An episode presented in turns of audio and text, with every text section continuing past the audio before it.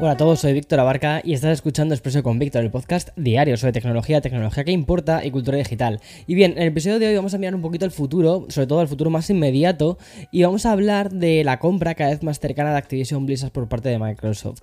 Pero también vamos a hablar cosas sobre el iPhone y también sobre Elon Musk, así que estad atento.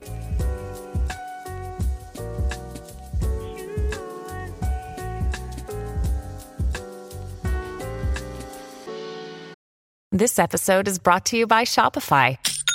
Forget the frustration of picking commerce platforms when you switch your business to Shopify, the global commerce platform that supercharges your selling wherever you sell. With Shopify, you'll harness the same intuitive features, trusted apps, and powerful analytics used by the world's leading brands. Sign up today for your $1 per month trial period at shopify.com slash tech, all lowercase. That's shopify.com slash tech.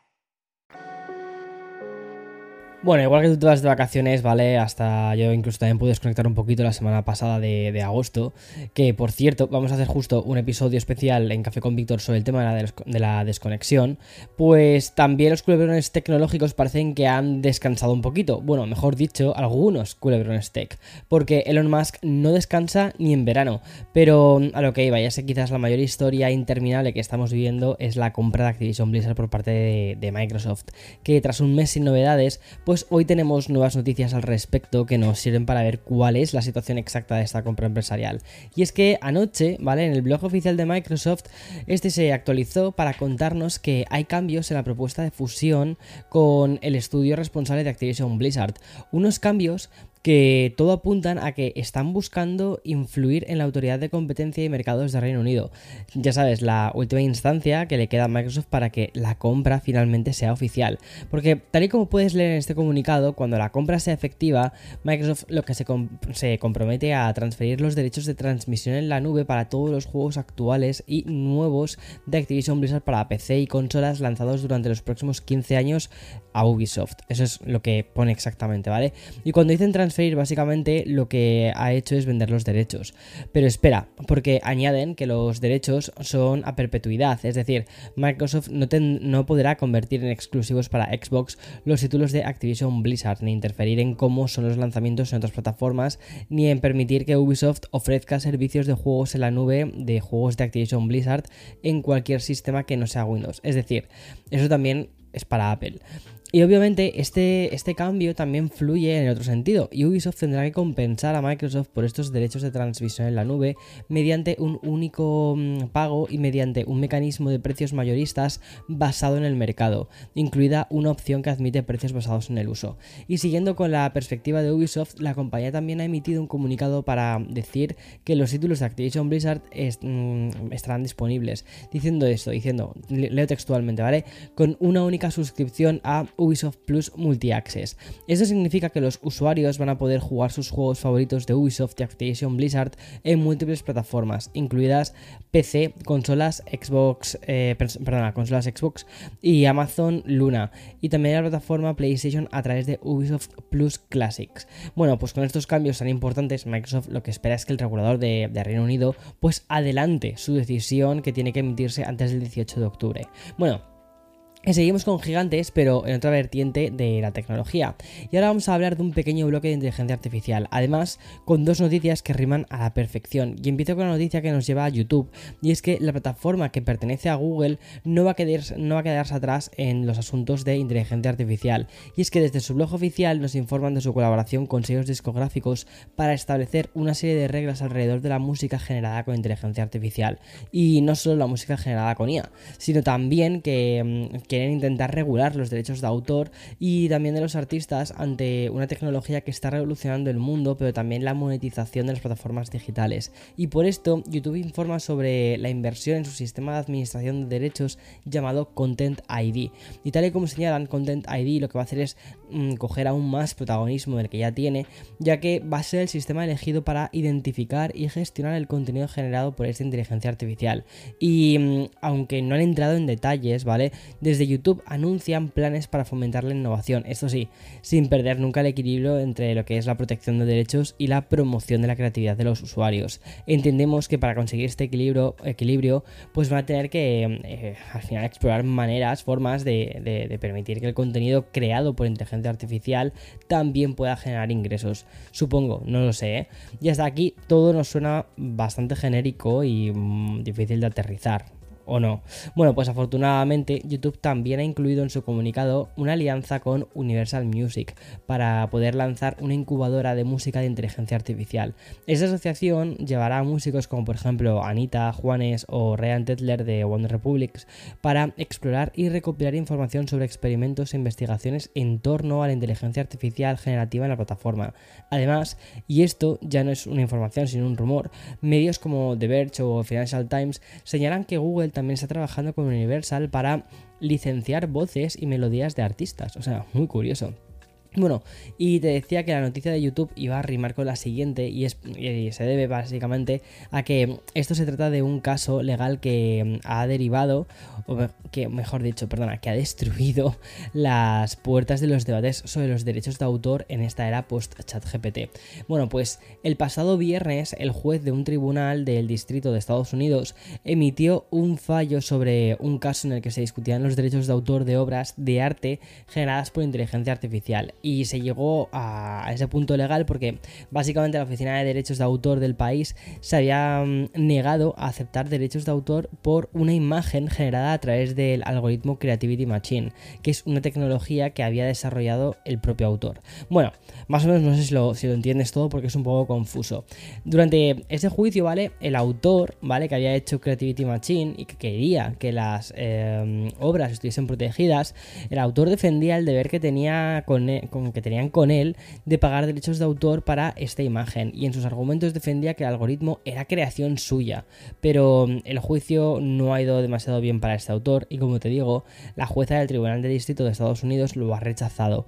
De hecho, ha señalado que las obras generadas por la inteligencia artificial no pueden ser consideradas bajo los derechos de autor al no tener mano humana. Es decir, al no haber una autoría humana en última instancia, ¿vale? En Estados Unidos no se pueden reclamar derechos de autor. Y esta decisión judicial, digamos que lo que hace es reforzar todo esto. Obviamente, el autor ha decidido apelar, ya que no está de acuerdo con la interpretación de la ley ni de los derechos de autor que ha realizado la jueza. Y es que este nuevo caso se suma a otros ejemplos, como por ejemplo el Tribunal, de, el Tribunal Supremo de Estados Unidos, que este organismo lo que estableció es que las fotografías pueden ser protegidas siempre que reflejen las concepciones intelectuales originales del autor, siendo este último una entidad humana, ¿vale? Esa es la, la parte importante. Autor igual a entidad humana, no a una IA. Y mm, otro caso lo encontramos con la sentencia de un tribunal federal de apelaciones que resolvió que las fotografías tomadas por animales, ¿vale? Como el famoso selfie este que ha sido un mono, que, es, bueno, es una imagen súper viral que se hizo, pues que no cumplen con los criterios necesarios para recibir protección de derechos de autor. Porque a quién vas a defender? Al mono. O sea, el, sí, es el autor, pero no es una persona. No tiene... No sé, me explico. Bueno, pues este tema la verdad es que me parece muy interesante. Creo que estamos justo en los inicios de esto y que va a dar para hablar muchísimo más en el futuro. Y entramos ahora en un pequeño bloque más tecnológico para hablar de hardware. Y lo hacemos con Mac Rumors, que es un site que abre con una noticia que habla del estilo de la próxima generación de smartphones de Apple. Es decir, la línea de colores. Y es que al parecer Apple podría estar planteando un cambio de colores con el iPhone 15 y también con su hermano mayor el iPhone 15 Plus. Cuidado, eh, no pros, no estamos hablando de pros. Y es que según Mac Rumors podríamos tener hasta 5 nuevos colores para elegir y concretamente serían el rosa, el verde, el azul y el naranja. Y me imagino que falta uno más, que es el blanco. Pero además de estos posibles nuevos colores, pues Apple podría tener una sorpresa extra a través de los cables de carga. Porque como ya te he comentado alguna vez en otros expresos, Apple va a implementar los cables USB-C por primera vez. De este, de este modo se va a adaptar a la legislación europea que entrará en vigor y que también vendrían con estos cambios de diseño. Pero si hasta ahora los iPhones venían siempre con, siempre con los cables de cubierta blanca, pues Apple podría también cambiar esto de una forma que, por ejemplo, tuviesen unos cables trenzados más resistentes y que además fuesen del mismo color que el propio dispositivo. Vamos, esto ya lo hemos visto, por ejemplo, con los cables trenzados con los que viene, por ejemplo, el, los nuevos eh, keyboards, ¿no? los, sí, los nuevos eh, teclados de, de, los iMac. A ver, son pues nuevos colores pues para mantener una una, eh, ¿cómo te iba a decir? Una línea más fresquita. Ya fuera de los rumores, tenemos otro tipo de novedades puramente tecnológicas que nos llegan desde Samsung. Por ejemplo, el nuevo monitor bautizado como Odyssey Neo G9.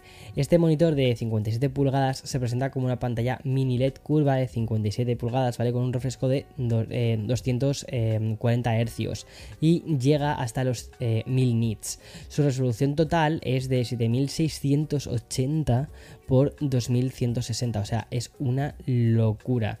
La verdad, tiene pintaza. Eso sí, no va a ser hiper económico. Son 2.499 dólares lo que cuesta este monitor. Pero parece una, una locura tecnológica. La verdad es que mola, ¿eh?